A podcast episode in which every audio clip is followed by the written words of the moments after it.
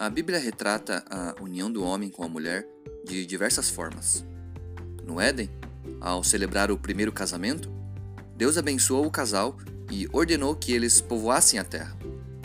Nesse momento, o homem deixaria o seu pai e sua mãe para se juntar à sua mulher, tornando-se ambos uma só carne.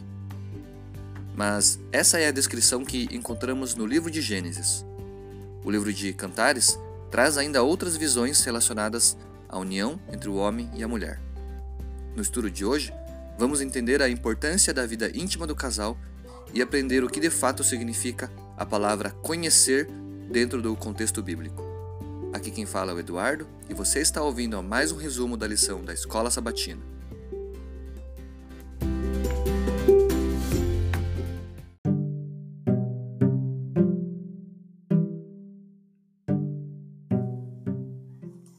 Em diversas partes das Escrituras Sagradas, temos passagens que destacam a união entre marido e mulher. Além do já mencionado versículo de Gênesis 2, 24 e 25, em que Deus revela o seu plano para que o casal forme uma só carne, encontramos uma outra descrição no livro de Cantares.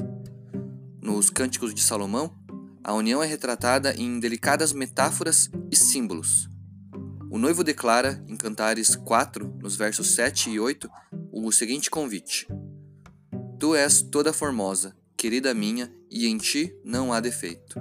Vem comigo do Líbano, noiva minha. Como resposta, a noiva convida o noivo para adentrar o seu jardim, convite prontamente aceito pelo noivo. Essas são apenas algumas das belas palavras que encontramos nesse livro. A delicadeza e sutileza de Cantares nada tem a ver com a vulgaridade que encontramos ao ouvirmos falar nesse assunto atualmente. Na Bíblia, a sexualidade é um tema sério e sempre foi tratado com muito respeito e dignidade. Afinal, estamos falando de um dom de Deus reservado a uma das fases mais importantes da vida do ser humano. Mas, além de Gênesis e Cantares, encontramos outra referência à união do casal na carta de Paulo aos Coríntios. Em 1 Coríntios 7, entre os versos 3 e 5, temos a seguinte ordenança: O marido conceda à esposa o que lhe é devido, e também, semelhantemente, a esposa ao seu marido. A mulher não tem poder sobre o seu próprio corpo, e sim o marido. E também, semelhantemente, o marido não tem poder sobre o seu próprio corpo, e sim a mulher.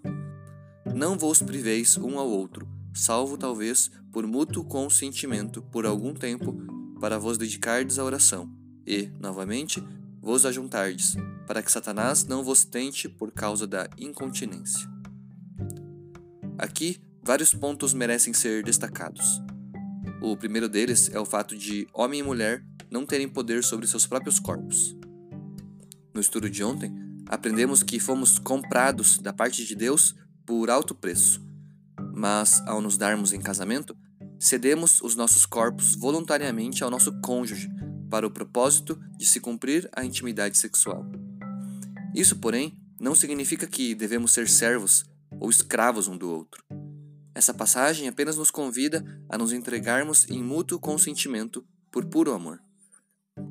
A carta de Paulo também destaca a importância de não privar o cônjuge da sexualidade essencial para o casamento.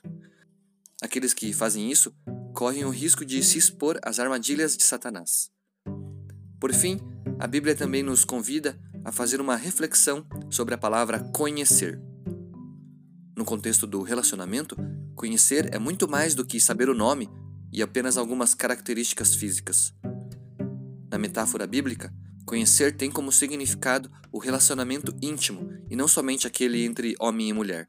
Na verdade, o maior conhecimento que podemos obter vem exatamente da nossa relação com Jesus Cristo e como Deus também se relaciona com a humanidade.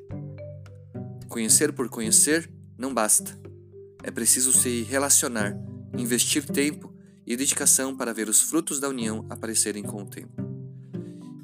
E essa é só mais uma das belas imagens a partir da qual a Bíblia pinta o amor de Deus por nós.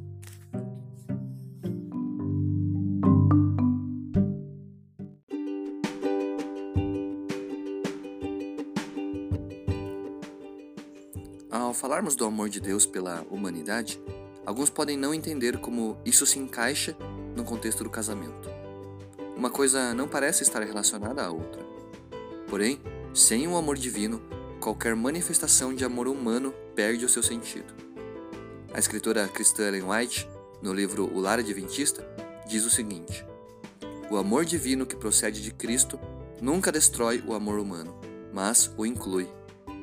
Por ele é o amor humano refinado e apurado, elevado e enobrecido.